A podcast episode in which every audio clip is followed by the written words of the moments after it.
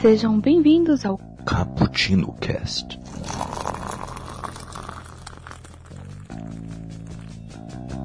Yo, galera que adora uma cafeína, estamos aqui começando mais um Cappuccino Cast. Cappuccino Cast Live. Esse Cappuccino, mais uma vez, está sendo gravado ao vivo na Twitch, meus amigos. E aqui é, você é, irá ter uh, várias programações, vários gameplays, uh, várias discussões, inclusive um papo aleatório, como é o Café da Tarde, não é mesmo? Que lançamos no último sábado, foi excelente. Então, Uh, você seja bem-vindo, você que está aí nos, nos vendo ao vivo também, seja bem-vindo, comente aí, vamos fazer essa interação bem bacana. Você também é um participante deste Cappuccino Cast. Uh, eu, eu, e hoje vamos falar sobre A Viagem de Chihiro, este filme do estúdio Ghibli, que é sensacional, tocou o coração de muitas pessoas, não é mesmo? Bom, aqui é o Kaique que passou uma tarde tomando muito café. Tanto café que eu me transformei em outra coisa, que eu não sei nem mais o que sou. Aqui comigo, Raquel Cortez Machado, se apresente. E aí, galera, eu sou a Raquel e eu passei a minha tarde implorando por um emprego semi-escravo, como a Chihiro. que nem a Chihiro, né? É um, é um bom método. É, um bom método. Minha vida é essa. e aqui com a gente, Natália, se apresente. E aí, galera, aqui é a Natália. Eu eu passei minha tarde só de boa mesmo. Eu não pensei nada para falar. Mas é isso, eu passei minha, minha tarde tomando um café e, e pensando no que falar. E eu, claramente não veio. o problema é isso, quando você pensa, não vem. É. É que nem pois aconteceu é. com a Chihiro, começou a esquecer do próprio nome. Aí, olha aí. Ó. Exatamente. Natália, qual é o seu nome? qual é o seu nome, Natália? Qual é o seu nome? Nata. Natália, seu é, nome a gente tá te chamando aqui. É. que situação. E aqui conosco, completando este quarteto animado, Isabel, se apresente aí para o nosso público. E aí galera, meu nome é Isabel Rosado. Eu passei a tarde tomando um cafezinho com Haku. E é isso aí, meu que dá. Ele é tão fofinho.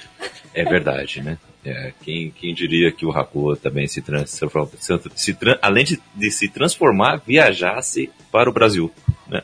Tá é uma boa também. Habilidades. É engraçado isso. é isso, pessoal. Você pode participar deste papo além do chat da Twitch. Você também pode participar nas nossas redes sociais. Estamos no Facebook como Bookstime, estamos também no Twitter e no Instagram é, como arroba Bookstime Brasil. Além disso, também estamos uh, no nosso site, o bookstimebrasil.com.br. Lá você vai ter acesso a todo o nosso conteúdo tanto os nossos podcasts, como também os podcasts que têm seu feed separado, como é o caso do Na Gaveta, que sai quinzenalmente falando sobre futebol, como também é o caso do Elementar, que é o podcast do Diego, que fala sobre filmes e séries. E também você pode ajudar toda a Casa Bookstime Brasil uh, a partir uh, do Apoia-se, do Padrim e do PicPay. A partir de um realzinho você estará toda esta casa a se profissionalizar e também uh, fazer conteúdos exclusivos, além de também lidar com todos os gastos e custos por aí, né? Como hospedagem e tudo mais, né? Então, uh, vem aí, saiba mais, uh, clique aí no, no link que está na descrição. E também tem um modo mais tradicional da podosfera, que é o e-mail. Mande o um e-mail para caputino com dois p's e dois c's. Entre contato lá, queremos responder da melhor maneira possível. Então é isso, vamos para a nossa pauta. Lançado no Japão em 2001, A Viagem de Chihiro chegou ao Brasil em julho de 2003. Recentemente adicionada ao catálogo da Netflix, a animação japonesa voltou a ser exaltada pelos fãs e discutida, devido aos constantes acontecimentos e pautas que podem ser veiculadas e sempre discutidas com comparações ao filme. A obra foi escrita, desenhada e dirigida pelo mestre Hayao Miyazaki, que, de acordo com o casal, uh, com o canal Bunka Pop, o mestre não escreve roteiros. O seu processo criativo já se inicia com as ideias sendo passadas para o storyboard. Ele também, uh, e assim, eu acho que é legal a gente fazer um adendo aqui. Storyboards são uh, vários uh, esboços, né? São vários projetos assim no papel mesmo, onde ele já desenha como que a história vai se desenrolar, quase como quadrinhos, sabe? É algo bem nessa pegada. Além disso, ele também declarou em entrevistas que a personagem Chihiro é inspirada em uma filha de um amigo e que todas as vezes que as situações surgiam, ele se perguntava o que uma menina de 10 anos. Peraí, aqui ó, adicionei Raquel aqui. O que uma menina de 10 anos faria? O, o diretor declara seu trabalho com a frase: Não sou eu que faço o filme. O filme faz assim mesmo. E eu não tenho escolha senão seguir. É, o que ele disse eu acho bem interessante isso. Sendo considerada a obra mais celebrada de todas as produções do estúdio Ghibli, que também é responsável por outras diversas obras que ganharam reconhecimento nos anos seguintes, A Viagem de Chihiro levou, entre 2000 e 2003, mais de 30 estatuetas nas premiações que se seguiram, conquistando em 2003 o Oscar de melhor animação, tendo concorrentes como Lilo Stitch, Spirit, A Era do Gelo e Planeta do Tesouro. A película foi a primeira animação não norte-americana a ganhar a categoria. Uh, minhas amigas, é, quero saber de vocês se vocês acham que a obra é tão boa assim tecnicamente, vocês acham que realmente é um primor uh, esta obra, é, ou se vocês acham que é bem parecido com o que já era feito ali na época, uh, qual a opinião de vocês sobre isso? E, e sobre esse processo criativo dele também, né? De que a história uh, se cria, né? Que é, os personagens acabam se criando, no, ele não está tanto no controle assim, é o, a criação dele que toma o controle. O que, que vocês acham sobre esse processo criativo aí? É, primeiro, né? Eu acho, eu acho que primeiro eu queria falar que o diretor é uma gracinha, ele é muito fofinho, assim, parece um ursinho de pelúcia japonês, ele é muito fofinho. E que o filme, eu acho que para a época que foi feito, quando você vai a fundo dos significados que ele pode te passar, e por ele ainda deixar significados abertos, eu acho que ele mereceu todos os prêmios que levou, principalmente por ser uma animação não americana. Então isso meio que, impactou ainda mais. Eu achei ele forte pra ser do gênero infantil.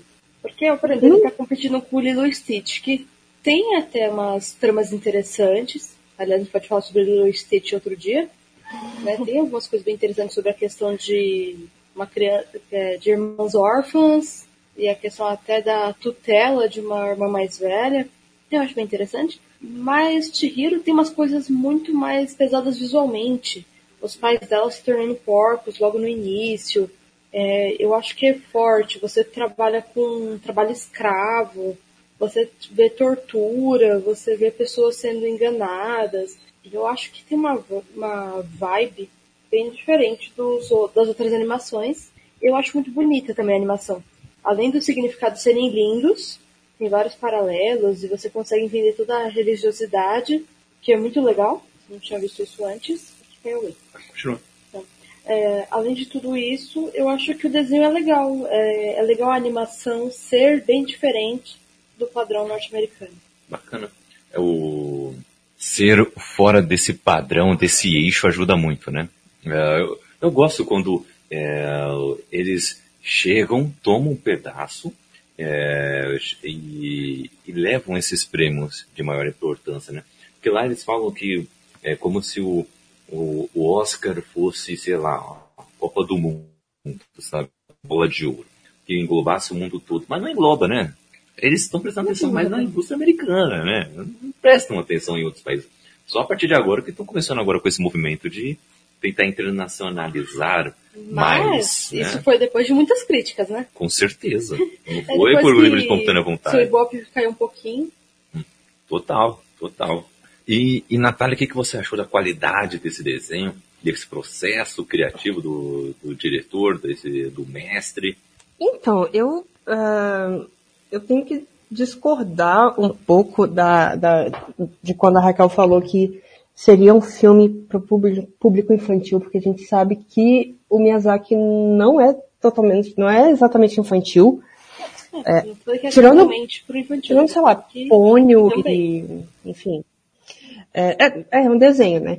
Mas é, eu, eu acho o processo de criação dele fantástico. É, esse, é, esse, negócio de, dele já ir desenhando, ele, eu vi uma entrevista, ele tava, ele falou, ele fala que ele olha pro, pra paisagem e começa a imaginar as coisas, assim. E eu achei isso, caramba, queria ser um pouquinho gênio igual. E do filme acho que faz a gente pensar bastante sobre várias, várias coisas. Eu acho, eu acho legal essa, essa ligação que a gente faz em animação ser animação infantil. A gente pensar que é para criança, mas na verdade, quando a gente para para analisar e eles vão pro Oscar ou trata de assuntos mais pesados, são os adultos que acabam se ligando às animações de um jeito que você fala, não, tem que ensinar para uma criança de um jeito mais fofinho, mas na verdade está dando um cutucão ali nos adultos falando, nossa, vocês esqueceram disso quando vocês eram crianças, sabe? Tem que prestar atenção. É e verdade. tem muito de animação disso. Sim, mas é que tem animações que são exclusivas para adultos. Né? Tem animação sim. que não é nem indicada para criança, não é o caso dessa. É sim, indicada para todos os públicos. Mas eu não acho que seja pesada para uma criança. Tipo assim, dependendo da faixa etária de idade, é lógico. Mas não que seja acho... pesado porque não chegar ao ponto de, de ser uma coisa tão explícita. Ela traz aquela questão Isso, do impacto. Não é pes... desculpa. Não, eu acho que a criança, a criança ela acaba não entendendo. A gente, é, é, é, são visões diferentes que a gente tem, né? Tipo Sim. o irmão de Jorel. Isso. Sim, exatamente. É pro público infantil, mas você consegue entender várias críticas por trás. Isso. Com certeza. Como quase toda animação. Boa. Exatamente. É complicado, né? Porque é, é um isso. gênero apenas, a gente né? Pode animação. acabar por aqui. É só isso. tipo, é, é, é, um gênero só, a, pessoa, a galera se apropria achando que não, só pode ter esse tipo de tema, só pode é, ser para esse tipo de público, mas não é, gente. É um gênero, só isso. Eu, eu quando fui é? pesquisar é, sobre é que nem... filme, desculpa. Ah. Pode completar. Não, quando eu fui pesquisar sobre o filme, a galera falando assim, a galera que é fã, falando assim que assistiu muito em diferentes fases da vida e que cada vez que você assiste, você assiste de um jeito diferente. E eu achei isso sensacional, porque a animação é assim, você assiste de um jeito quando é criança, entende de um jeito e vai entendendo ele diferente conforme o tempo, entendeu? Isso pra Sim. tudo, né? Não só animação, pra filme, pra livro. Fato. Eu, eu fico meio assim também com com quadrinhos, né? Porque por muito tempo tem uma galera que ficava com a cabeça de que quadrinhos é para criança, sabe? Quadrinhos é só história bonitinha ali, de super-heróis e pronto. É, no máximo, quando foge disso, é Turma da Mônica, entendeu? Mas não, gente, é, é tão Mas até a Turma da Mônica tem um... Tem umas críticas por trás, assim, se a gente pega para ler agora. Com certeza, com certeza. É, em cada coisa, sabe? Eu, eu fico meio bolado com essas coisas.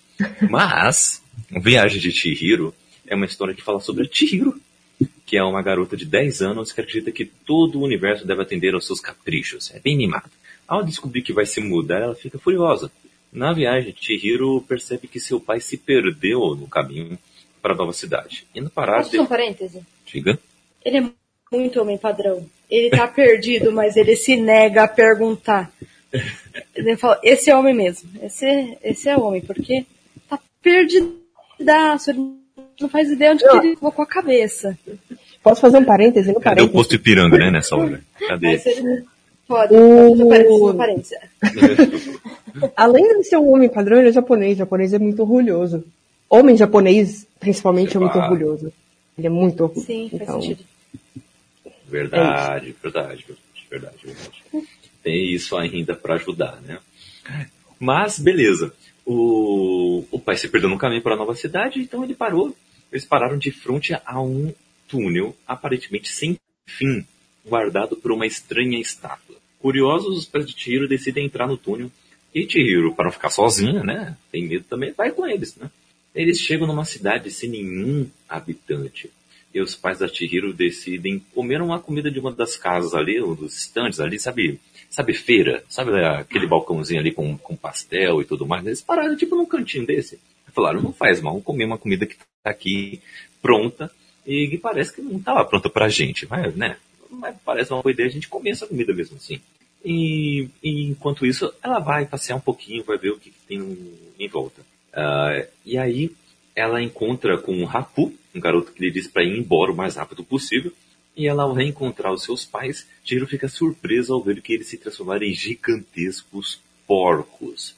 E aí é o início da jornada dela. Em um mundo fantasma, povoado, povoado por seres fantásticos, no qual os humanos não são bem-vindos. Eu, eu, acho interessante isso que o, os humanos eles uh, são é, personas não gratas, né? É, ele, sabe aquela coisa toda de, de que tem em alguns países, tipo, não, esse tipo de pessoa não pode entrar aqui, que não sei o que, aquela xenofobia toda. São todos os humanos ali para eles, para aqueles seres, né? O, em primeiro lugar, isso aí já mostra, é, já traz um, um certo poder aí de discriminação, de botar os humanos nesse papel, né, de discriminados, que já dá para colocar uma mão na consciência só nessa, nessa questão, né? Isso já é interessante. E assim, a primeira vez que eu assisti, quando eu vi que os pais dela se transformaram em porcos, eu fiquei bolado. Eu, eu fiquei meio assim, caramba, que pesado. e agora, o que, que vai acontecer? eu fiquei meio assim. Isso foi um choque para vocês também, ou, ou não? Já esperavam esse tipo de coisa? É, vamos começar um pouquinho mais pro começo mesmo. Nessa primeira parte, deles comerem aquela comida que não é para eles, eles têm plena consciência disso.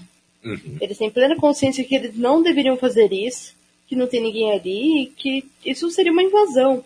E o, a desculpa dele para poder fazer isso é que ele tem dinheiro. É muito simples. Eu tenho dinheiro, eu tenho um cartão de crédito com bom limite e eu pago o que precisar.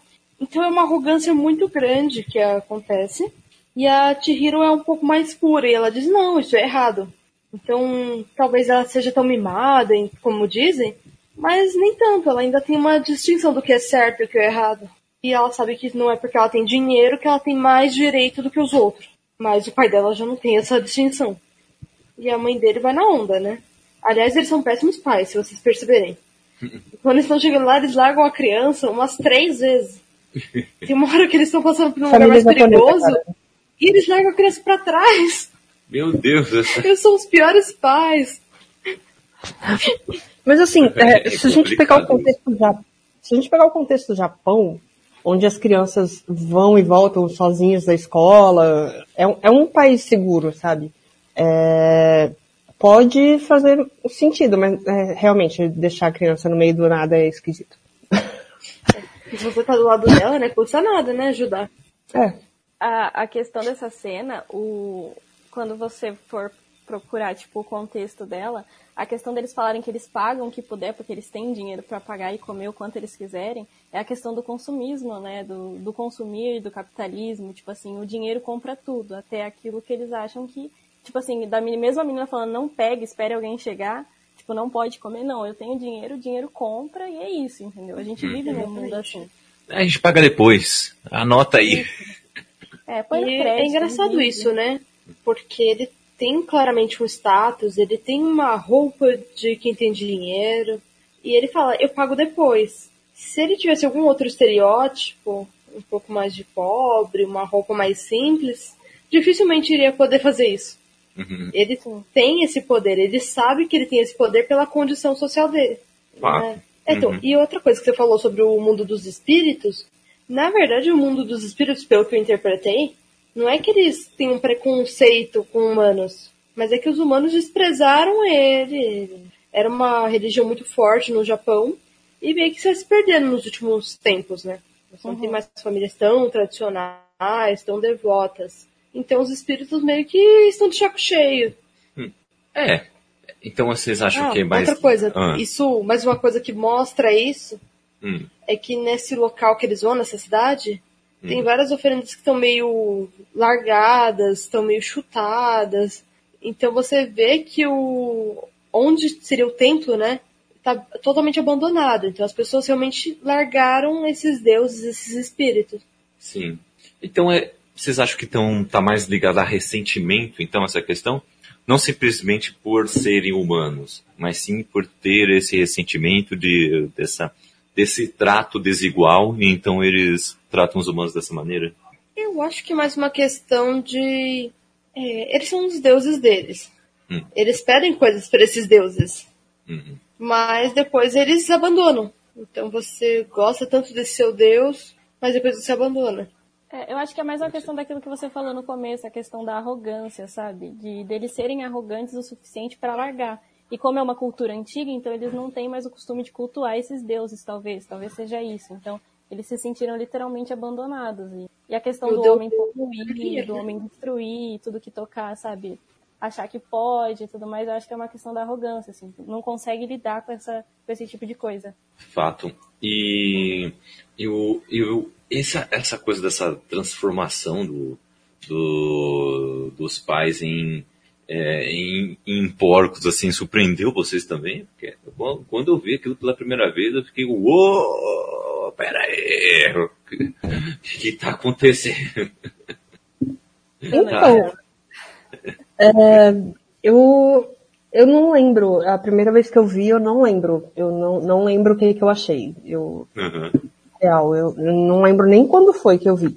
Mas eu tava começando com esse negócio de anime e, e coisa, eu falei, ah, vou, vou, assistir, e eu não lembro o que, que, eu achei. E aí eu fui assistir de novo esses dias. Eu, eu tô numa vibe muito de, de assistir animação, eu tô vendo muito estúdio, estúdio Ghibli. E é, é, é bizarro, assim, é, como é, é, bem, é bem comum, né, é, o, pessoas, é, a expressão porcos capitalistas, né? É, e aí eu, eu acho que faz jus ao, ao, ao que o. Não, não sei, não, não, não tô dentro da cabeça do Miyazaki, mas acho que faz jus ao que ele queria passar, não sei. Pode ser, pode ser. É. Talvez seja aí o meu Revolução dos Bichos. assim, a primeira vez que eu vi, eu era uma criança, devia ter uns 7, 8 anos. E eu não entendi nada eu percebi que eles realmente comiam de uma forma nojenta. Porque eles começam a ficar empolgados e comem, comem, comem, comem. E eles não têm mais controle sobre si. E aí depois eles são, porco, eles são porcos gigantes. E a questão do porco tem outra. A arrogância deles é o que alimenta. E a arrogância que mata. Então, quanto mais eles vão se alimentar, mais perto eles estão de, do matadouro. Hum, interessante. O... E depois disso, é, aí começa a correria da, da Chihiro, né? E saber como funcionam as regras daquele universo, né?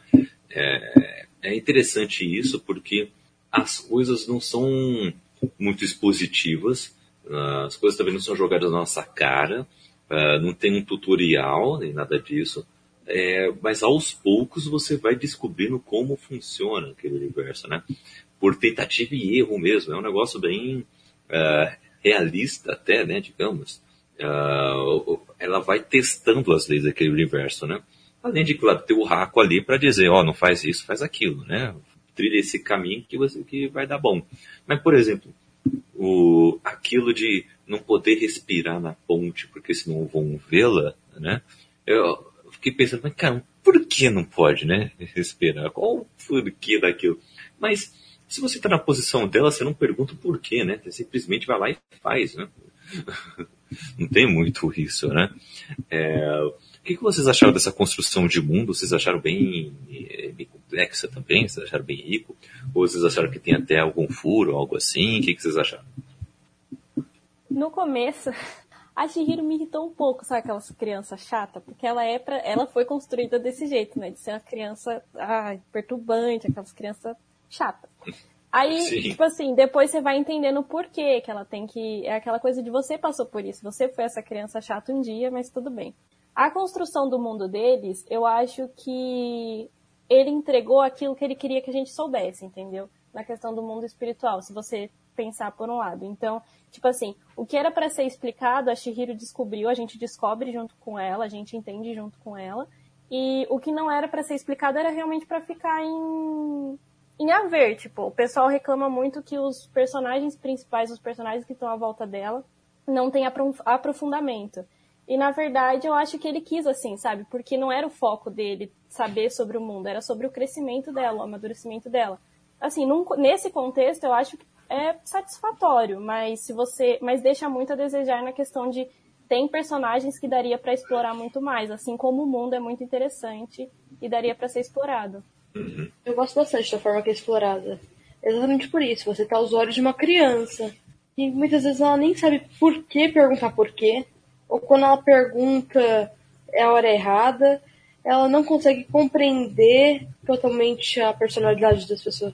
Então dá pra entender a confusão dela. E ela foi criada tendo tudo. Ela nunca precisou correr atrás de nada. Até porque ela é uma criança e crianças não deveriam correr atrás de nada. Precisar. É o que se espera das crianças. Se você tá fazendo seu filho correr, talvez você não seja um bom pai. Mas eu entendo o desespero dela. E é legal a desconstrução dela. Ela vai mudando muito. No começo, uh, começa a falar: Oh, você não falou nem obrigada. Você é totalmente ingrata. Olha como você é. E no final ela tá agradecendo até quem não devia. Aí é tenso mesmo, né? Well, interessante também essa curva de desenvolvimento da Chihiro, né? Como a, a, a Bel disse, né? Ela é, começa muito mimadinha, muito pirrenta, irrita, irrita pra caramba. Mas aos poucos ela vai entendendo como funciona aquele universo e ela toma atitudes até bem maduras, né? Bem, bem legais, assim, bem sábias até. Uh, mas o que, que vocês acharam então desses personagens aí, né? Uh, tivemos alguns aqui que são uh, icônicos até, né? além da, da Chihiro, temos o Hako, né? É, que, que é um, faz um papel de mentor, né, para ela. Além disso, temos também o, aquele demônio sem, sem rosto, né? Que é, é um demônio, né? Não fala assim dele. É um espírito sem é espírito, rosto. É o Kaonashi, tá aqui. Kaonashi, é que em japonês Kao é rosto, Nashi é sem, então é isso. É sem face mesmo. Aula de japonês com a Natália ao vivaço aqui para vocês, hein? além disso, temos, além disso, temos o Kamaji, né? Que eu... O vô de todos. o vô de todos. é um cara interessante. Temos a Yububa, né? Yubaba. Yubaba e a Zeniba, uhum. que são as irmãs. É, temos a Lin também, né? E, e vários outros personagens que aparecem de vez em quando aí, né? Dão, dão as suas, suas pontinhas. Tem algum aí que, que chamou mais a atenção de vocês? Teve algum aí que foi mais carismático para vocês? Uh, tem algum, algum desenvolvimento específico deles que vocês é, gostariam de destacar aqui?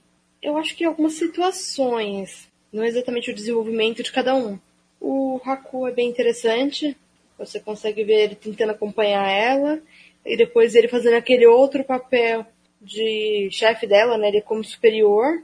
Então ele tenta proteger, tentando mostrar que naquele lugar é diferente. Você não pode ter a mesma relação, né?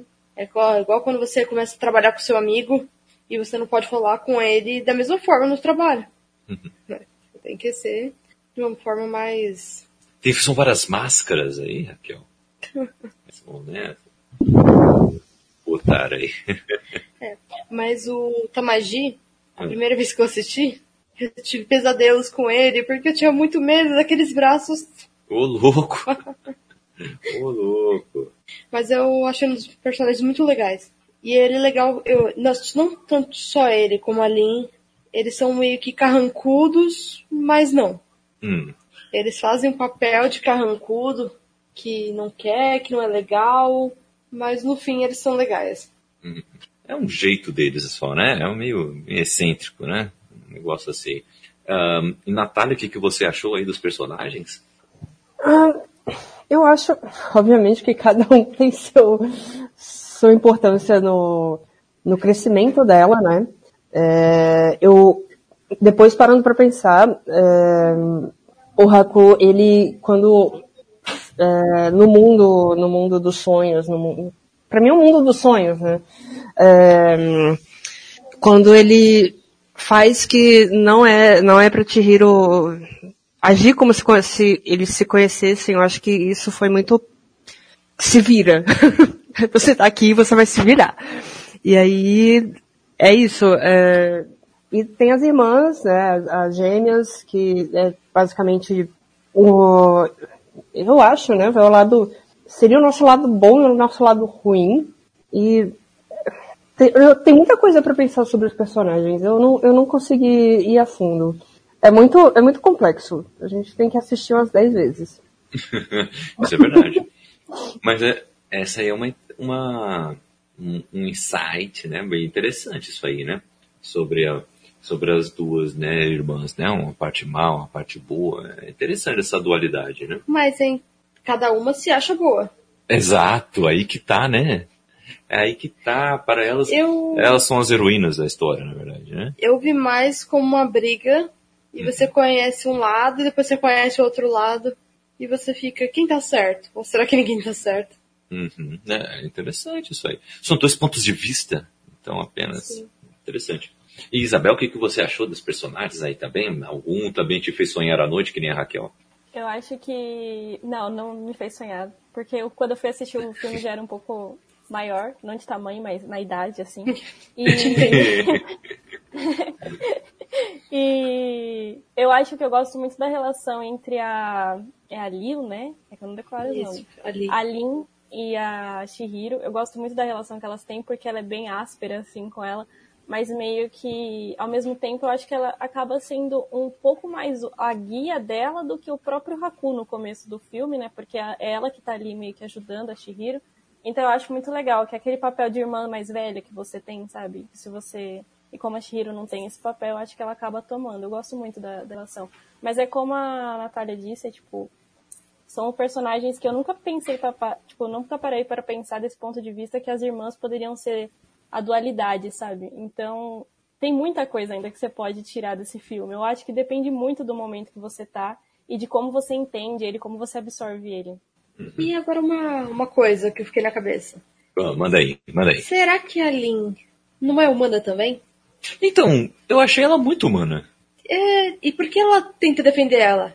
Ela fica falando, não, humano não, não gosto de humano, eu detesto cheiro de humano, e ela fica falando várias coisas. Mas a primeira coisa que ela fala, ah, seu cheiro vai ser em três dias. Como você sabe? Então, talvez ela possa ser. Ela foi uma humana que aconteceu a mesma coisa, acabou ficando lá, esqueceu o nome, porque eles acabam ficando pela, pelo ouro, né? Pela, pra trabalhar e tudo mais. Na verdade, não é nem pelo ouro, se você perceber. Porque eles não têm onde usar o ouro. Eles ficam tentando roubar o ouro.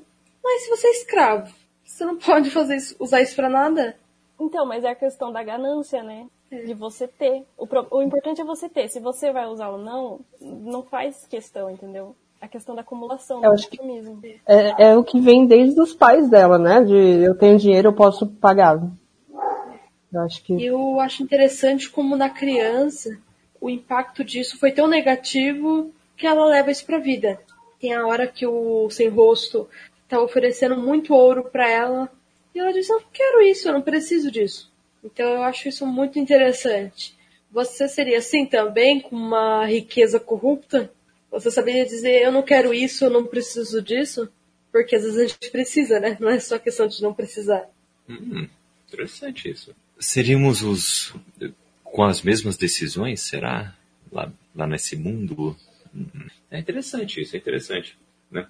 O, o- um personagem que me deixou muito intrigado foi esse, foi esse espírito sem rosto. Me deixou muito intrigado, assim. Porque o, ele só podia entrar se fosse convidado, certo? Aí depois que ele entrou, ele vira um serial killer, né? e depois começa a distribuir ouro e tudo mais, né? O, muito, muito bizarro, né? O, o- o- as intenções dele, na verdade, era apenas ser um cara é, celebrado, apenas ser realmente o foco das atenções, é, ser finalmente notado, será? É que eu acho que a gente tem que falar um pouquinho mais pro final, porque tem coisa que a gente acaba falando mais do final do, da animação. Hum, Então, não dá pra falar muito agora. mas aqui é spoiler free. Kaique, Spoiler é free só não, você. é full spoiler. Ah, tá. ok. Mas, ó, você que é assim, doida. Tá. Não, eu deixa o spoiler pro final. Mas no começo, eu fiquei assim, né? Porque eu não tinha reparado que ele não entrava enquanto, enquanto não era convidado. Aí quando eu vi dessa vez, eu falei, olha só, é, se ela não tivesse falado, ei, entra, ah, tá aqui aberto pra você, ele não ia entrar. Ele tava só olhando todo mundo. Gente, eu não tinha me tocado disso até agora. É, tanto que ela falou, quem deixou ele entrar? É verdade, é Ou seja, verdade. deixou, a porta estava aberta na hora que ele estava ali na ponte. Ele poderia entrar, mas não, porque ele tinha que ser convidado. que é meio que aquela coisa do vampiro. E. É vampiro, mas eu ia falar, ia falar outra coisa, mas é vampiro. É vampiro, é, é demônio, esses bichos tudo. e é, o comportamento dele muda quando ele tá lá dentro. E o comportamento depende também da pessoa que ele tá falando. Então, se a pessoa é gananciosa, ele oferece meios que essa pessoa fica com maior ganância. Aham, uhum, com certeza. E, e além disso, é, o, aquilo do que vocês comentaram agora sobre o povo querendo ouro, né? Isso foi muito bizarro, né? Onde que eles vão gastar esse ouro? Né? Onde que eles vão gastar? Não faz sentido, né? É só pra ter, gente. É, simplesmente, só, só, só pra ter. Pera aí que eu vou ajudar aqui a Raquel a voltar. Pera aí, gente. Não, eu não fecho sozinho as coisas. Aqui, ó, pronto. É só clicar no link. Eu sei, eu não. Aí, beleza. Agora ela tá voltando. então, beleza. É, além disso, a... deixa eu botar aqui, aqui Além disso, a animação nos leva a um patamar de calmaria e reflexão, né? A procurar declarações da internet sobre a experiência de assistir o filme, os fãs relatam que a cada fase da vida a leitura é diferente cada vez mais profunda. Chihiro, a personagem principal, é uma garota mimada de 10 anos que é obrigada a amadurecer e se, vi e se virar quando entra no mundo espiritual. Ela tem que se virar sem os pais. Uh, tudo, todos à sua volta têm um poder especial. Ela deve sobreviver com o que possui, sendo gentil, bondosa e tendo coragem. Muito importante dizer que a personagem passa por uma fase de mudanças, conflitos e adaptações. Ela confronta uma cultura nova e diferente da qual está acostumado, que pode ser comum para nós. Quando nos arriscamos a e começamos a nossa vida sozinhos, sem os pais, independentes, né? Uh, como vocês se enxergam nesta obra, hein? Uh, vocês também uh, se enxergam assim, cheios de mudanças com, com o passar do tempo? Também acham que quando a vida cobra, quando tem que se virar, vocês se transformam também? Vocês, vocês se encaixam nisso também? Ah, com certeza. Eu acho que todo mundo tem que passar por isso, em algum momento. Pode não ser quando criança, pode não ser na pré-adolescência, que é uma bosta, pode não ser na adolescência, que também é uma merda. Mas uma hora você vai ter que mudar. é, bem isso. Uma hora a gente tem que confrontar. e a gente, e tipo, assim, se você se olhar há dois anos atrás, há um ano atrás e viu que não teve nenhuma mudança, então alguma coisa tá errada, entendeu? seus pensamentos mudam e hoje muito mais rápido do que antigamente. Tipo, hoje você tem acesso a muita coisa, tipo, a formar opiniões muito rápido, a se construir muito rápido. Então, depende de você querer mudar. E a gente, a gente se dá, a gente se, a gente esbarra com culturas diferentes o tempo todo. Então, a gente é obrigado a saber lidar com diferente, entendeu? Desconstruir e reconstruir o tempo todo. Eu acho que isso que, que exige, assim. Fato, fato. E Raquel, o que você acha? Eu entendo a questão de você acabar se lapidando na vida. Mas eu acho que você muda totalmente. Hum. Assim, algumas pessoas mudam. Mas no geral a gente não muda da água pro vinho. Então você pega uma coisa que já tinha em você. Não uma bola, igual estão gritando aqui. Porque pra adolescente é uma desgraça, né? A gente tava comentando, tá aí. Que beleza, que beleza. Mas o, mas o que eu tô dizendo é, a Chihiro, ela era mimada de acordo com a condição que foi imposta nela. Então, ela era assim por causa disso. Não era simplesmente porque essa é a essência dela. E eu, eu acho muito legal como o Haku vai guiar ela em algumas coisas, vai dar um choque nela, ele vai mostrar os pais dela depois, assim, ó, seus pais são esses porcos e você poderia ficar igual a ele. Não esqueça, não esqueça seu nome, uhum. senão você tá perdido, você vai ser propriedade dela. Eu acho essa questão do nome muito poderosa, assim, sabe? Eu acho que o, quando você se esquece a sua identidade, né? Tudo muda, sabe? Você não é mais o mesmo, você vira algo de alguém, né? Você não é mais só de si. Eu, eu acho isso muito poderoso, essa, essa linguagem, esses símbolos. Essa parte me destruiu. Nossa. Porque eu entendo muito disso. de como é importante você lembrar quem você é. Da onde você veio, quem são as pessoas que estão do seu lado. Isso é muito importante e é muito fácil de esquecer. Você começa a ganhar um pouquinho melhor. Não é meu caso, nunca ganhei bem, tá? Mas a gente vê isso nas pessoas começa a ganhar um pouco melhor e a pessoa já muda totalmente com as pessoas, ela já se comporta diferente, ela age diferente, e você fala, ela não é a mesma pessoa que era antes. Ela esqueceu do seu nome.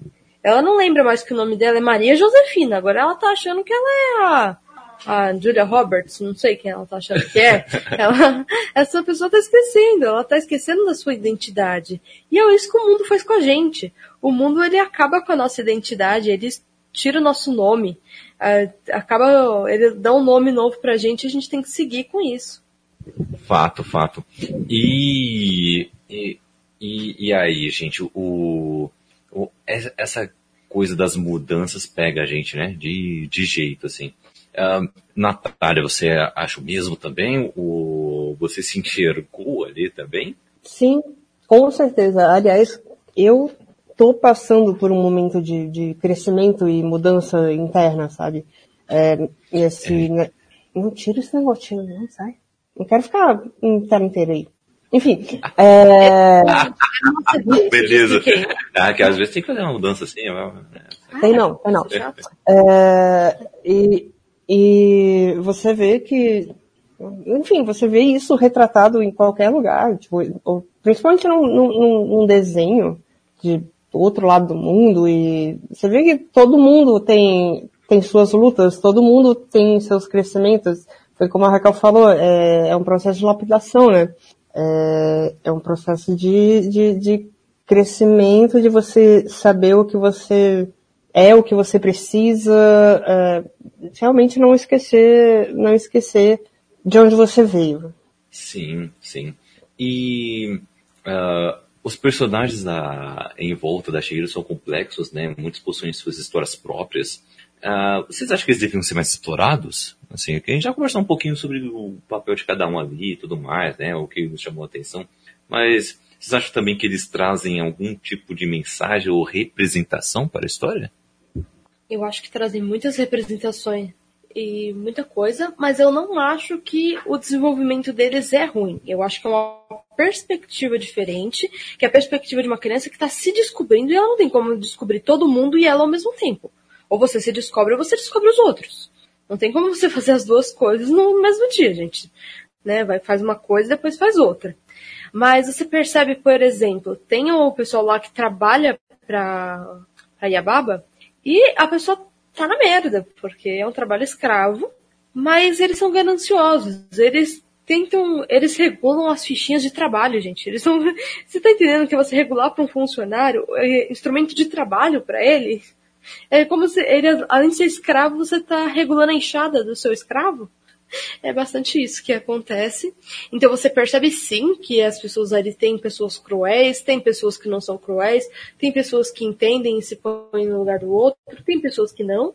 E a Chihiro, ela passa pelos dois. Tem momentos que ela não entende o lugar do outro e tem momentos que ela entende, que ela se coloca. E todo mundo é assim. Uma hora você consegue se colocar no lugar do outro, e outra hora seu problema pessoal é tão grande que você não consegue. Massa, massa. E Isabel e Natália, o que, que vocês acham?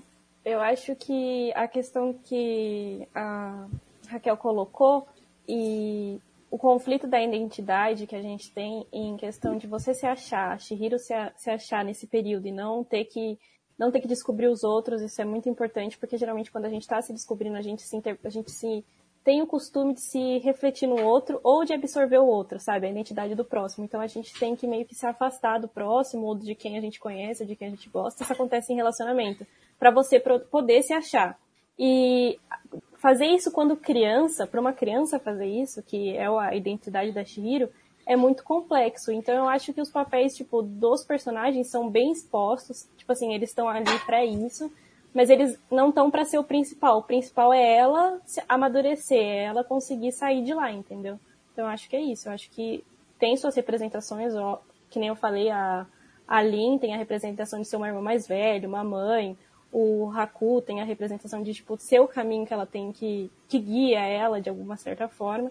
Então, eu acho que eles prestam bem, assim, o papel que eles têm. Bacana, bacana. E, e vocês acreditam que ficaram algumas interpretações em aberto? Eu amo interpretações hum. abertas. Eu amo interpretações abertas exatamente por isso. Tem muitos personagens. Já acabou de discutir aqui sobre a Yababa e a irmã dela. Eu esqueci o nome. A... Quem? A, a irmã da Yababa. Yababa. É Yubaba. Yubaba e Então a gente pode discutir sobre elas. Ah, uma é boa e outra é má. Não, na verdade as duas são ruins. Não, ela- cada uma tem seu lado. Então, tudo tem uma interpretação aberta. Lembrando que a gente está olhando para uma outra cultura. Então você está olhando para talvez para até deuses ou criaturas que realmente existam na outra cultura e a gente não conhece, a gente não tem esse conhecimento. Então é claro que nossas interpretações vão ser abertas, não tem como não ser. E eu acho que até a ideia dele é bastante isso. Tem algumas que são explicadas no final, né? Tem algumas coisas que você consegue entender um pouco melhor, mas ainda assim tem coisa que você fala, ah, isso pode ser isso, mas pode ser isso. E eu gosto disso que, como escritora também, eu gosto de escrever coisas ambíguas. Que a pessoa fala, ai, eu não sei o que isso quis dizer. Nem eu. Ué. Não é porque eu escrevi que tem uma, tem uma verdade, tem o, o certo, absoluto, e você só pode entender de uma forma. E às vezes eu acredito que alguns diretores também querem isso. Eles querem te fazer refletir. Não necessariamente de uma forma específica. Ai, ai. O que significa isso aqui? Eu não sei, nem eu. ah, essa, essa foi boa. Essa foi boa, gostei mesmo. E, e Natália e Isabel, vocês acharam que ficaram algumas interpretações em aberto aí? Ficaram algumas coisas dúbias aí? Eu acho que o... a animação foi feita para isso, para cada um ter sua interpretação, sabe? É... Não tem uma verdade absoluta, eu acho, né? Não tem uma verdade absoluta sobre, sobre Chihiro. É... Talvez o que se passou na cabeça do Miyazaki quando ele escreveu, mas a gente não sabe. É... E eu acho que é isso. É... Cada, cada, cada personagem tem seu, tem, tem sua interpretação de, cada, cada pessoa tem sua, sua interpretação do personagem, de, do que é aquele mundo, do, parece que, é, eu vi o, que os, alguns dos monstros, alguns dos, das criaturas, eles são inspirados em, em espíritos japoneses, sabe? Eu não fui a fundo pra ir, pra ver, mas, é, mas eles têm muito desse negócio de, de, de espíritos protetores serem, parecerem demônios ou é, pessoas, não pessoas, criaturas sem rosto, e eles têm muito disso lá. E eu acho que é isso, é, é, é pro interpretar, cada um interpreta de um jeito. Não tem um, é isso e pô, pronto. Mas... Eu acho que é isso. é, interessante, interessante. É uma pergunta. Ah, manda. A gente daqui a pouco vai falar um pouco mais sobre a reflexão do consumismo, né? Sim. Então agora vamos liberar os spoilers? Não, só pra falar, não é nada tipo um, um spoiler muito grande. É apenas algumas interpretações que ficam mais claras no final do filme. Que eu acho que é no caso do Espírito Sem Rosto e do Haku. Que na verdade eu acho que tava lá o tempo inteiro. E você só não percebeu porque você não quis ver. Agora com spoilers! Mas não é um spoiler grande, gente. Não é nada tão grande não, tá? Não sou o Kaique não. Ah, Às como vezes. assim eu não sou Kaique? Às, Às vezes. vezes. É, porque você é muito pior, né? Meu Deus, ela contou o final de Game of Thrones pra um monte de gente. Nossa, Ué. a cada final de temporada ela contava os spoilers pros não, não para, foi. para foi uma galera, vez só. sabe? Nossa, é impressionante. Foi só pra uma pessoa. Odeio. Nem era uma pessoa tão legal, gente. Uma pessoa meio, meio ruim. Meu Deus do céu. tá, que mas o. Mas a interpretação do Haku, que ele é o rio que guiou ela numa outra história. E aí eu achei lindo que as histórias estão conectadas, gente. Eu achei, eu acho muito emocionante, eu choro, eu acho maravilhoso. É muito fofinho você entender que tudo isso que ela tá passando e o rio guiar ela, o rio que se chama. Como que é o nome do rio completo? É Haku? Ah, nossa, não vou lembrar. É, o... é alguma coisa Haku. É, é, uma outra coisa Haku, que é o nome do, do rio que guiou ela e que trouxe ela de volta. Não, ela não, o sapato dela. Ela derrubou o sapato. Ela, ela e é, o sapato. Ela e o sapato, é isso mesmo. Ela foi buscar o sapato. Caiu acabou, no rio, é. Caiu no rio, acabou se afogando e o rio trouxe até a margem. É, e isso é muito bonito, tipo, o rio que trouxe ela à vida, que guiou ela, e ele tem uma representação espiritual, ele é um espírito protetor. E é como se fosse o espírito do, do coração dela, o espírito que salvou ela, e que ela ficou abandonada desse espírito também por tanto tempo, né? Todos Uhum. esses anos ela não voltou, ela nem lembrava mais do, do nome do espírito, mas eles sabem que eles têm uma grande missão. Só, só fazer um parêntese com, com o nome do Haku essa- que eu fui. Eu fui atrás. Foi atrás do nome do Haku e aí? Fui. É, Nigi, Nigi Hayami uh, Kohaku Nushi. É, significa, eu não, não, não, não, tô traduzindo o site que tá. É, Deus, ah, o Deus do, acho que do caminho do, do, do rio, uma parada assim. Ah, saquei. Eu acho que foi só essa, essa metade do nome que falaram, né? É, Ko, Haku, é, É. China, Koha- Kohaku Nushi, é. Nyushi, isso. Kohaku Nyushi. Eu acho que foi só essa parte que falaram no filme. E eu quero colocar aqui na tela que o Thales está falando que sofre até hoje com esse spoiler da Raquel. Raquel é a pessoa com que mais solta spoiler no Eu? multiverso. É impressionante. Gente, vocês não conhecem o Kaique? Nada a ver. Não Você, é você vai contar com pra mim alguma história, você começa pelo spoiler. é e minha depois você, você vai indo. Você é assim também, Raquel. Tá? A minha mãe é ótima. É, sua mãe ela começa a com quem? contar um livro, aí ela fala assim, o livro que tal cara é o assassino? Mas o suspense é esse. Então, até voltando. descobrirem quem é o assassino, nossa, eu vou te contar como é que é. Uma beleza. É não, spoiler é tenso, cara. Eu, eu lembro até hoje do, do pior spoiler que eu recebi na vida, que foi de Death Note. Nossa. Qual foi? Ah, não, não conta não. Alguém, às vezes alguém não viu Death Note. Pois é. Mas é, é, é, é onde dá a virada da história ali. Qual foi? Qual que é o spoiler? Qual a virada da história? Ah, caramba, quando o El morre. Me falaram, ah, porque o El morre. Eu falei, ah, tá, Ah. ok. Não, não se preocupa muito com ele não, que ele morre, tá? É, tipo, você... Eu gostava dele. Pior que me contaram antes de eu, dele, de eu ver o episódio dele que ele morre, também tive esse spoiler também. Eu acho que eu não tive. É. Acho que eu não tive esse spoiler. Ainda bem, porque eu te protegi, entendeu? Eu fui, sabe aquele meme da pessoa que fica assim, na frente, levando as coisas? Eu fui assim pra Raquel? E ela, tá não, Eu saí lendo o mangá correndo, assim, porque eu queria saber como que acontecia, porque... aí que tá, né? Olha aí. Tadinho. Mas enfim, teremos spoilers a partir de agora. Se preparem. Ah, já deu spoiler? Ah, sim, mas agora tô que ele- reforçando. A crítica ao consumismo e suas comparações com a nossa civilização. Vamos falar disso agora. Porque diversas vezes o diretor e criador da obra enfatiza que suas representações de uma sociedade consumista são expostas no filme, que chega a chocar, como na cena em que os pés da Chihiro se transformam em porcos de tanto comer. Uma subleitura a ser feita é que eles repetem diversas vezes que vão pagar quando os dons chegarem, entender que o dinheiro compra tudo e a ganância tem consequências. A crítica ao modelo capitalista surge diversas vezes. Quando Yubaba explora os trabalhadores, eles perdem a identidade. Eles só pensam em ouro, por exemplo. De acordo com o canal do YouTube Bunka Pop, a casa de banho é uma tradição antiga da cultura japonesa. O diretor ele ambienta o filme com características tradicionais, trazendo figuras mitológicas do shintoísmo, práticas espirituais derivadas de diversas tradições pré-históricas japonesas, locais regionais, centralizadas até a chegada do budismo, com ficcionismo e taoísmo no país, a partir do século VI. E isso é representado nas roupas dos personagens, estabelecimentos, adereços e até nas relações entre eles. O canal também enfatizou que a busca por uma identidade de Chihiro representa a busca coletiva do Japão por uma identidade, sendo que o diretor apresenta características antigas de um país que já se foi, conflitando com mecanismos e conceitos atuais. O que, que vocês acham aí? É, vocês acham que a crítica é mais pesada nesse sentido, ah, nessa questão do consumismo, desse embate por busca de ah, por identidade? Ou vocês acham que talvez tenha algo a mais aí? Tem alguma outra discussão aí no meio? O que, que vocês acham?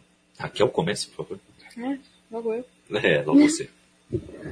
No começo fica bem clara a questão do, do consumismo e essa ganância que já foi comentada aí, né? Mas depois, eu não sei se é exatamente consumismo, eu penso mais na ganância, mas não necessariamente ela é de consumo. Ela é uma ganância até por trabalho. A pessoa fala assim, eu tenho um trabalho aqui porque eu sou necessário aqui, e esse trabalho é meu porque eu, sou eu que preciso fazer. Então, até nisso existe ganância nas pessoas ali. Eu não, não sei, eh, tem uma hora que eles percebem que aquele cliente vai dar muito dinheiro e eles começam a entupir o cliente, de maneira que eles distratam outros clientes. Eu acho isso bem forte. E também tem outra crítica que eu acho muito legal, que a gente acabou não comentando, que também acontece logo no começo. No primeiro dia dela de trabalho ali, é, vem um espírito que eles dizem que é um espírito imundo para tomar banho na casa de banho. E ela descobre que na verdade é um deus, né? Um, um deus machucado. Não é um espírito impuro. Na verdade é um espírito puro que foi machucado, que foi, como que eu posso falar? Manchado com isso. E eu achei isso muito interessante. Será que até os espíritos puros conseguem ser manchados nesse mundo? Será que o mundo consegue manchar até quem é puro, quem é limpo?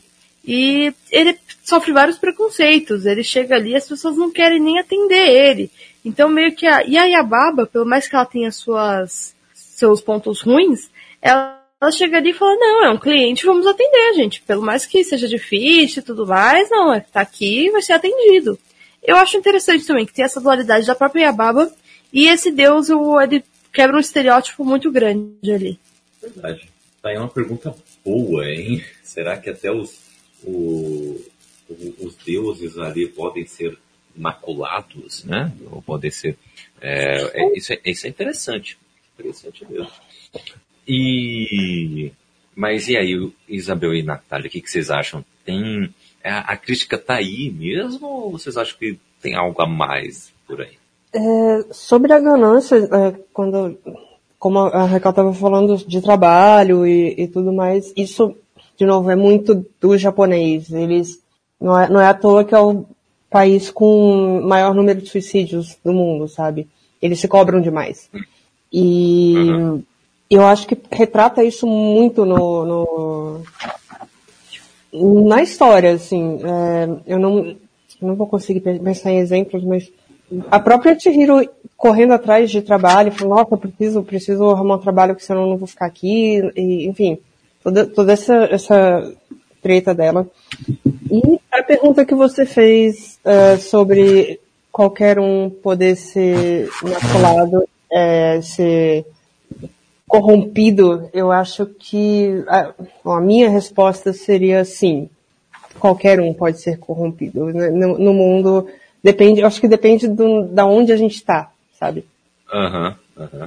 E quanto ao Deus, ao Deus machucado lá, é, é bem isso, depende de onde é, ele está e seria, acho que seria tarefa da, da, da Chihiro, obviamente, além de dar banho nele, ajudar ele se, a se curar, a se, se encontrar, assim, eu acho que é, é uma coisa por aí.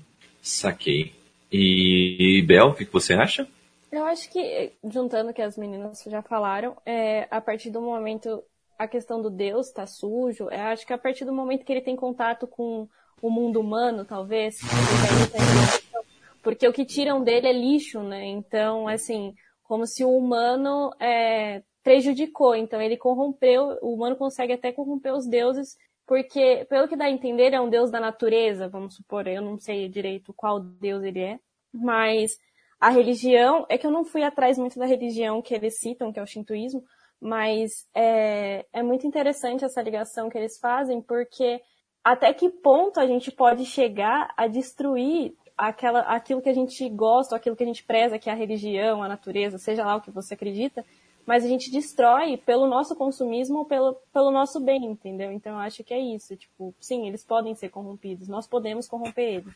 É, só um, um parêntese rapidinho, é, eu não sei se, se no shintoísmo é assim, mas eu sei que no budismo o, a filosofia diz que qualquer um pode virar Buda, qualquer um pode transcender até o nível Buda, então talvez eu não sei se o shintoísmo Sim. é a mesma coisa. Não, é que aí. no budismo, na verdade, o Buda é um cara que alcançou o nirvana, ou seja, a felicidade extrema. E você, ele é só um exemplo, ele não é um deus para eles, tá? Ninguém fala, oh, o deus Buda. Não, Buda é um cara que conseguiu, através da meditação e da bondade, alcançar o nirvana. Se você, e você pode sim alcançar o nirvana como Buda, ele é só uma inspiração. Sim, tanto que é, não é visto nem como religião, né? Mais filosofia, uma filosofia budista, filosofia sintoísta. E a gente fala como religião porque eu acho que é a nossa cultura. Eu acho que acaba sendo uma religião né, dentro, porque você tem uma série de comportamentos, e a religião é isso. São, cada religião tem um comportamento diferente, uma crença diferente. Toda é, religião é uma filosofia, é uma filosofia diferente com crenças. É verdade, você tem razão. Olha aí, olha aí. Interessante. e uh, além disso, temos algumas outras coisas aqui também, né? Porque uh, além disso eles falam bastante sobre poluição do meio ambiente, né? Além da ganância e do consumismo, né? Uh, vocês gostam dessa maneira como eles representam essa, essa poluição? Principalmente nessa cena, né? É que tem que lidar com com aquela, com aquela deidade, com aquela entidade, é, que o, quando começam a tirar a sujeira dele, sai muita sujeira, é muita poluição que está ali, né? Ah, até que fique limpo, né? E aí quando está limpo, aí até agradece a Chihiro, né? É, vocês gostam dessa maneira como foi representada? tem outras obras também que tem esse tipo de representação, né? É interessante isso, né? Eu acho que o Miyazaki, uh, Acho que, acho que todas as obras dele tem, tem alguma coisa com o meio ambiente. Aham. Uhum. Todas que eu assisti, pelo menos, até hoje. Mas. É, isso é bom. Isso é excelente. Eu, eu achei que isso daí também tem muito a ver com aquela coisa, questão que nós comentamos no começo, de as pessoas estarem desprezando os espíritos, estarem é, desprezando a espiritualidade. Então, ele seria um espírito puro que as pessoas já não endeusam mais dele, não limpam mais o templo dele, vocês não viram como isso? Tipo, é um templo que está abandonado. É, eu não lembro qual é o. É, de qual deus é o templo que eles encontram lá no começo, que é um templo abandonado. Bem no começo eles encontram um templo. Sim. Tem as estátuas também, né? Que encontram. Sim, é, o túnel é um templo, se eu não me engano, né? É uma coisa. Eu não lembro o templo qual é, mas eu lembro que talvez seja isso. É. Uhum, uhum. É interessante, interessante mesmo. Mas a, a, a, quando eu fui pesquisar sobre a repercussão do filme, como o diretor se colocava para ele, né? Ele falou assim que quis trazer muito essa coisa. Você vê que é uma comunhão de tudo, todas as características que ele traz no filme. Então, ele quis trazer muito o antigo Japão com o novo Japão. Então, tipo assim, as religiões, os espíritos, os cultos, tipo assim, o que eles cultuavam, né? E a cultura deles com a cultura nova, tipo assim, um, um ser novo entrando numa cultura antiga. Tanto é que ele traz o, as casas de banho e tudo mais. E você vê que é uma comunhão de tudo. Então ele já trouxe a questão do consumismo, ele trouxe a questão do abandono de, um, de uma raiz que o Japão tinha. E quando ele fala que a Shihiro está buscando, além de uma identidade pessoal que ela quer encontrar, é, quando ele coloca que, tipo assim, quis trazer a identidade do Japão, quer dizer que o Japão ainda está tentando se achar com um passado e com um presente que está é preso no consumismo, sabe? Então, tipo assim, ele teve um passado que era uma cultura muito rica, com espíritos e tudo mais, só que ele ainda tá tentando se achar no Japão de hoje. É em dois, isso em 2001. Então, quer dizer... E, e aí vem o que a Natália falou sobre a questão do desmatamento, que isso pega muito na cultura japonesa. Quem assistiu ao Avatar, além de Jeng, ele fala muito sobre isso. É muito sobre, ah, os espíritos aqui estão bravos porque aconteceu alguma coisa com a natureza. Então tem muito, é, é tudo muito ligado à natureza. Eu acho isso muito bom também. Mas lá eu não consigo ver exatamente o que eles fazem para a natureza, né? Tem a estação de trem que tá, como fala, alagada, tá submersa. Mas será que a casa de banho polui tanto? Não sei quanto que pulou na casa eu, de banho. Eu acho que a questão da. Pelo que eu entendo, é tipo assim: o lugar, a casa de banho é um lugar onde todos os espíritos se encontram, certo? Então talvez é o único lugar que eles se sintam seguros para ir. Tipo assim, aquele é um lugar escondido onde os humanos certamente abandonaram. Então talvez esses espíritos estão fugindo de algum outro lugar. Não sei, no meu entendimento eu acho que é isso. E tipo assim, o que tudo, todo o resto já foi desmatado, poluído, já tomou conta do, do novo Japão. E, tipo assim, aquilo ali é a única coisa que representa o antigo, sabe? Ficou aquele ponto de encontro. É, é, é o, que, o que a Bel falou. O, mesmo, mesmo o Japão tendo mudado tanto, é, mesmo essa cultura consumista e. Enfim, é, é a cultura japonesa que a gente. de, de de, de, se cobrar e tal. É, uma coisa que eles não abandonaram de jeito nenhum foram as casas de banho. As casas de banho são populares até hoje. E eu acho que é bem isso, é onde, onde o, o presente encontra o passado. O único lugar uhum. que o presente pode encontrar o passado seria numa casa de banho, na minha visão. Interessante. Porque Vocês acham muito bizarro ser numa casa de banho, gente. é, é, é, bem comum no Japão, é bem comum no Japão. Eles têm, eles têm várias, várias casas de banho. Eu não fui nenhuma, infelizmente, mas eles têm muitas. Você foi no Japão? Eu morei três meses lá. Olha aí! Tem muita bizarrice, é isso mesmo? Depende. Depende de onde você vai. Eu não vi nada muito bizarro. Eu, eu, eu, foi tranquilo pra mim. Ah, menos mal. Encontrou algum robô gigante? Senão não, não era o ah, Japão. Ah, isso é bizarro? Ah, tudo é bizarro pra você também? Não, não. Não, é chato? não robô gigante não é, não é bizarro, é cotidiano. É diferente. Não, não encontrei robôs gigantes. Eu fui em ah. 2008, não tinha tantos, eu acho. Ah, eles estavam de férias, né? Poxa. Talvez. Ah, que pena, que pena. Poxa, que coisa. Mas beleza. É, e não podemos negar também que existe um preconceito quando se fala em consumir material, obras que são de culturas mais afastadas, como a japonesa e a coreana, né? Hoje, talvez, após muitas obras começarem a serem reconhecidas e distribuídas popularmente, deve-se reconhecer que as pautas são recorrentes agora no cotidiano e adaptadas conforme os anos. Elas não ficam velhas, pois se tratam de situações que todos passam, né? É comum que Viagem de Chihiro seja também comparada com obras como, por exemplo, Alice no País das Maravilhas ou Revolução dos Bichos. Né? Aberta a interpretações, o filme levanta algumas teorias de todos os tipos devido ao seu subjetivismo ao tratar de assuntos que nos tocam de certa maneira, quando paramos para refletir. Uma, teo uma teoria muito conhecida é de que a casa de banho, na verdade, é um prostíbulo e Chihiro, na verdade, se prostitui remetendo à prostituição infantil. Olha só que, que loucura. É, é, que outras teorias aí vocês acham que, que podem ser feitas aí nessa obra? É, além disso, quais outras comparações vocês também já acharam aí, né? Eu lembro que, a, que eu falou de, a, da lista do Peça Maravilhas quando a gente estava assistindo, né? O, veio forte isso na sua memória, né? Aqui, ó. Por quê? Bom, gente, um monte de bizarrice acontecendo é muito parecido com a lista das Maravilhas. E ela começa a correr por meio das pessoas, confiando, e o Haku é o caminho dela, lembra muito o gato que dá os caminhos. E aquela lição de moral maravilhosa, né? De, se você não sabe para onde você está indo, não importa qual caminho você pegue, né? Qual caminho você siga. Eu acho que muitos personagens ali lembram personagens de Alice das Maravilhas.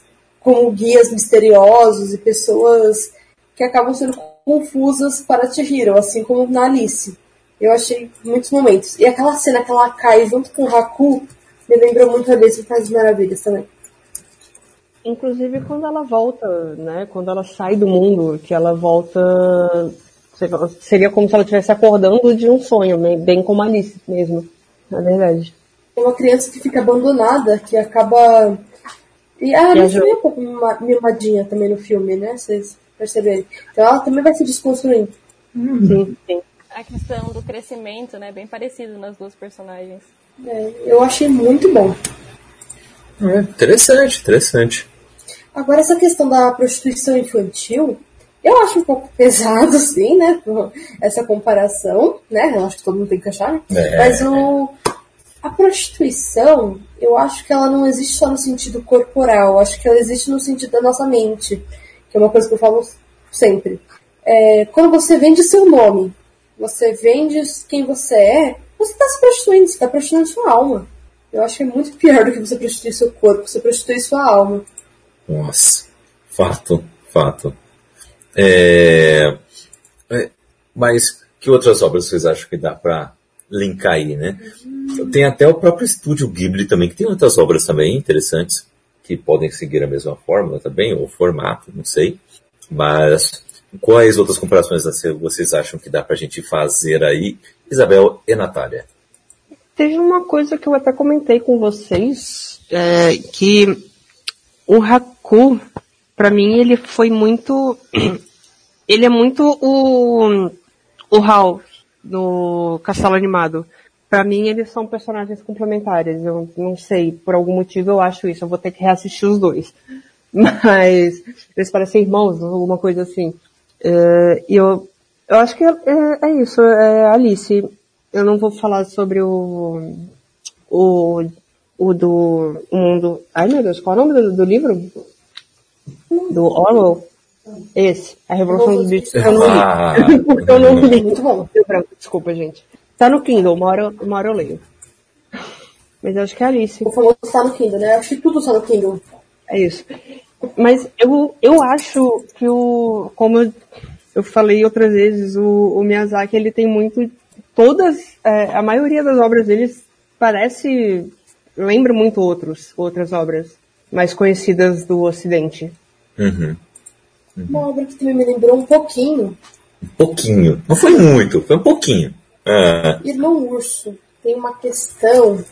É, é, é Disney, né? Já é uma visão mais ocidental sobre o Oriente. Mas tem uma questão do. Tem uma questão de- dos deuses ficarem bravos com o Kanui por ele tentar matar, por ele matar um urso e eles mostrarem isso pra ele. Então ele prova do próprio veneno. Que mais ou menos ela no mundo espiritual, ele vai pro mundo dos ursos. E ele vai aprender com os ursos. interessante. Interessante. Lembra um pouco mesmo. Lembra um pouco mesmo. Ah, além disso, alguma outra obra? Não sei. Eu acho que é só. viu? Tentando pensar. Não pensei nisso antes. Mas eu acho que, eu acho que é isso mesmo. São, são essas obras que que mais chamam a atenção. Mas claro que toda obra que uma personagem começa de uma maneira, termina de outra, que sai do mundo comum, vai para o mundo fantástico, é, tentando arranjar uma maneira de voltar para o mundo comum, claro que as comparações vão ser, né? É, vão ser feitas. É inegável isso. E um- uma coisa legal também que seria bacana a gente relembrar aqui, que a Chihiro não é a, a escolhida, né? Ela não é tipo, ó, é a preparada para estar ali, blá blá blá blá blá blá, né? Ela Ela simplesmente caiu está lá ali. É, então, ela cai de paraquedas total e ela não pode ficar paralisada, ela tem que fazer alguma coisa. E agora, o que, que eu vou fazer? Por isso que ela corre atrás e tenta fazer aquele monte de coisa, porque ela precisa fazer, alguém precisa fazer aquilo. Né? Mas isso lembra um pouco a jornada do herói. Não lembra bastante? Apesar dela não ser escolhida, ela é a única que tá ali. Então ela acaba sendo escolhida, né? Hum. Porque se os outros os paisados se tornaram porcos, só tem ela ali, Uhum. a escolhida para fazer alguma coisa, quem vai ter que fazer alguma coisa é ela. Mesmo que não seja nesse, naquele é, padrão. Mas o que eu gosto é que ela segue uma jornada do. um pouco da jornada do herói, porque ela quer voltar para o mundo dela, depois ela acaba se entregando, ela encontra uma entidade, um, tem um encontro com a deusa ali, que no caso seria o Haku, que vai guiá-la. Tem várias situações. E é bom porque não tem aquele meio jornada da heroína, que eu não sei por que fizeram isso, gente. Jornada da heroína, porque você tem que brigar com o seu feminino antes de fazer alguma coisa. Eu entendo, desculpa. Eu desprezo essa parte.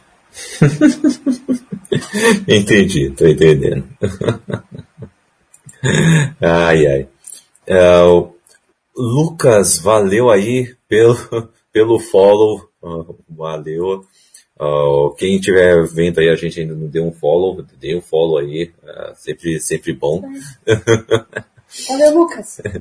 Mas bom, é, é isso, né, gente? O- vocês gostariam de relembrar alguma coisa, fazer uma menção honrosa aí sobre o sobre essa obra de, de A Viagem de Chihiro, sobre o estúdio Ghibli, sobre o criador. Gostariam de relembrar alguma coisa aí pra gente finalizar? Eu gostaria de falar sobre esse rosto. Que eu ia falar quando eu falei do Haku, que eu falei que ia dar spoilers. Ah, boa. Só que você falou Ah, que eu não ia fala falar mais sobre isso. Ah, eu não, fala, fala, fala, fala, fala. que no caso, no final, a irmã da Yababa, que eu sempre esqueço o nome dela, ela comenta que, na verdade, o espírito sem rosto, ele não é mal ou bom, necessariamente. Ele se torna mal naquele ambiente porque o ambiente é mal. As pessoas ali são más e ele dá o que elas produzem. Então, ele é um é, ele não é mal ou bom. Então você não precisa necessariamente olhar pra alguém e falar, ele é mal, ele é bom. E eu acho isso muito legal de você mostrar pra uma criança. Você mostrar pra uma criança, olha, você conhecer algumas pessoas e você não tem que julgar ela entre mal e bom. Não é você que vai ter que colocar isso. Uhum. É interessante, interessante. E Natália e Isabel? Eu acho que isso vai muito da, da perspectiva de, da, que a gente estava falando das duas irmãs também, sabe? Em questão de que você, quando você tá perto da, da, de uma irmã, você vê que ela tem os seus motivos para ser daquele jeito. Aí você vai para outra irmã, você vê que ela também tem seus motivos. Então vai muito da perspectiva e do ambiente que ela tá vivendo. Então acho que tem essa, essa relação. O que é muito legal, porque a Shihiro se comporta de um jeito em um ambiente e aí ela vai se adaptando aos ambientes que ela precisa se adaptar, sabe? Ao mesmo uhum. tempo que ela, que ela, tem que crescer neles. Então, meu, esse filme é sensacional. Maravilhoso. excelente, excelente.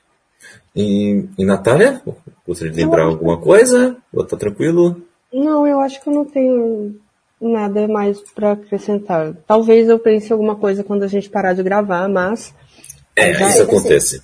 Isso acontece. Mas alguém mundo. que tá assistindo quer comentar alguma coisa? É, manda aí no chat. Manda aí no chat, manda aí no chat que a gente lê, uh, que a gente faz essa interação sem problemas nenhum. Uh, fica aqui o ensejo, fica aqui a, a recomendação forte assistam esse filme, ele é muito bom. Tá na Netflix, tá facinho para você assistir, tá? É... Se você não tem conta da Netflix, alguém que você conhece tem. Então não tem desculpa não, tá? Você vai conseguir assistir de qualquer forma, viu? É... Além disso, tem vários filmes do Estúdio Ghibli também na Netflix. É, foi, teve uma invasão aí de vários filmes do, do, Estúdio Ghibli. Tem a Princesa Mononoke, tem uh, o Castelo Encantado, né? Algo assim também. Uh, tem vários filmes. Então assistam, assistam. Uh, vocês vão gostar também. É um estúdio muito bom.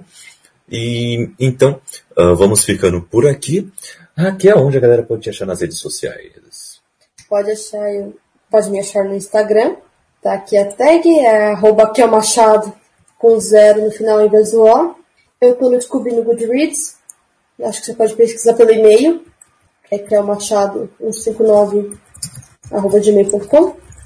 Então, assim você vai me encontrar, espero. É, pode entrar aqui no nosso link para conhecer nossos livros, até agora publicados em conjunto com o Kaique. Estamos aí com novas obras, pretendo publicar um independente e pretendo fazer isso logo. Então, acompanhe aí. E também você vai poder me encontrar no YouTube, lá no nosso Cappuccino's Time, Oh. Graças a Isabel que está editando, a Isabel maravilhosa. e amanhã a gente vai, eu vou gravar um ao vivo e depois eu tenho o Expresso do Dia. Então, amanhã. assistam, vai estar com o autor junto. Amanhã, às 14 horas, teremos um livro instantâneo ao vivo. Vai começar um pouquinho e antes. O um... livro instantâneo vai começar uma, umas 10 para as duas. Então já Por aí. fica ligado aí para umas 15 para as duas. Isso aí. E depois a gente vai falar com o autor para escrever. E depois um Expresso do Dia ao vivo. É, isso aí. Com o autor, tá, do livro. Vamos falar sobre o livro Quiumba, Os que não andam na luz.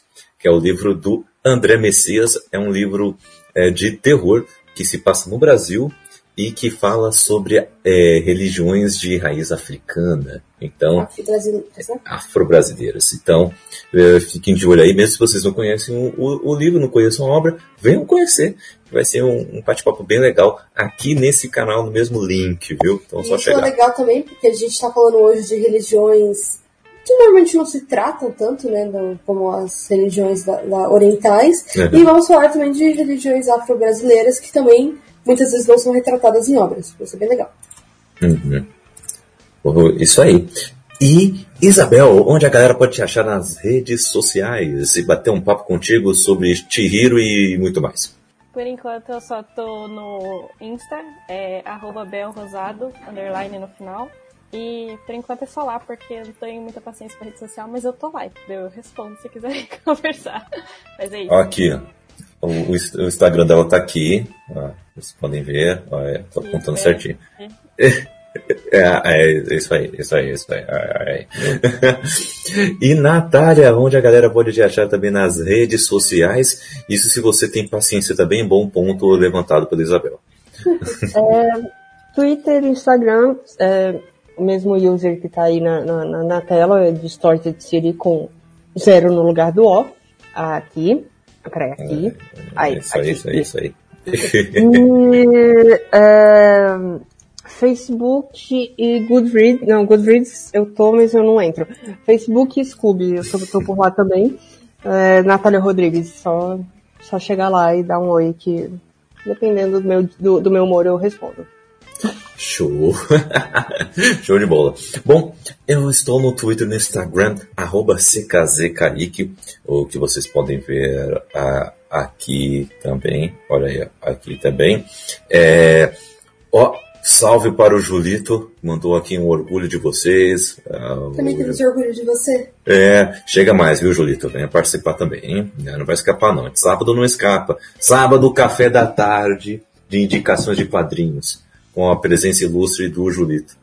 Entendeu? Caramba! É, exatamente. um convidado desse, um cara grande assim como o Julito. Consegui, consegui um convidado desse, você acredita? Nossa. Aí sim. É, tive que pagar cachê.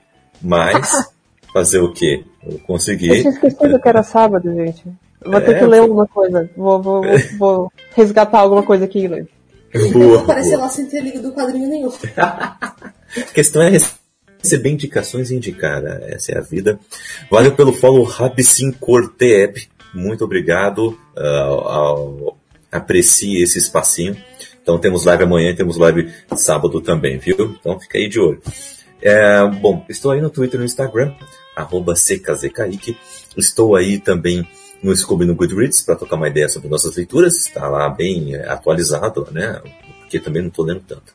Além disso, uh, estou também uh, no, fazendo parte é, do Wakanda Streamers. Então, vão lá, que o Wakanda Streamers é uma rede de conteúdo é, de negros e negras e negras, uh, produzindo conteúdos desde streaming de jogos até ilustradores e designers, até podcasters, inclusive. Então tem muita coisa boa lá, vai lá conhecer.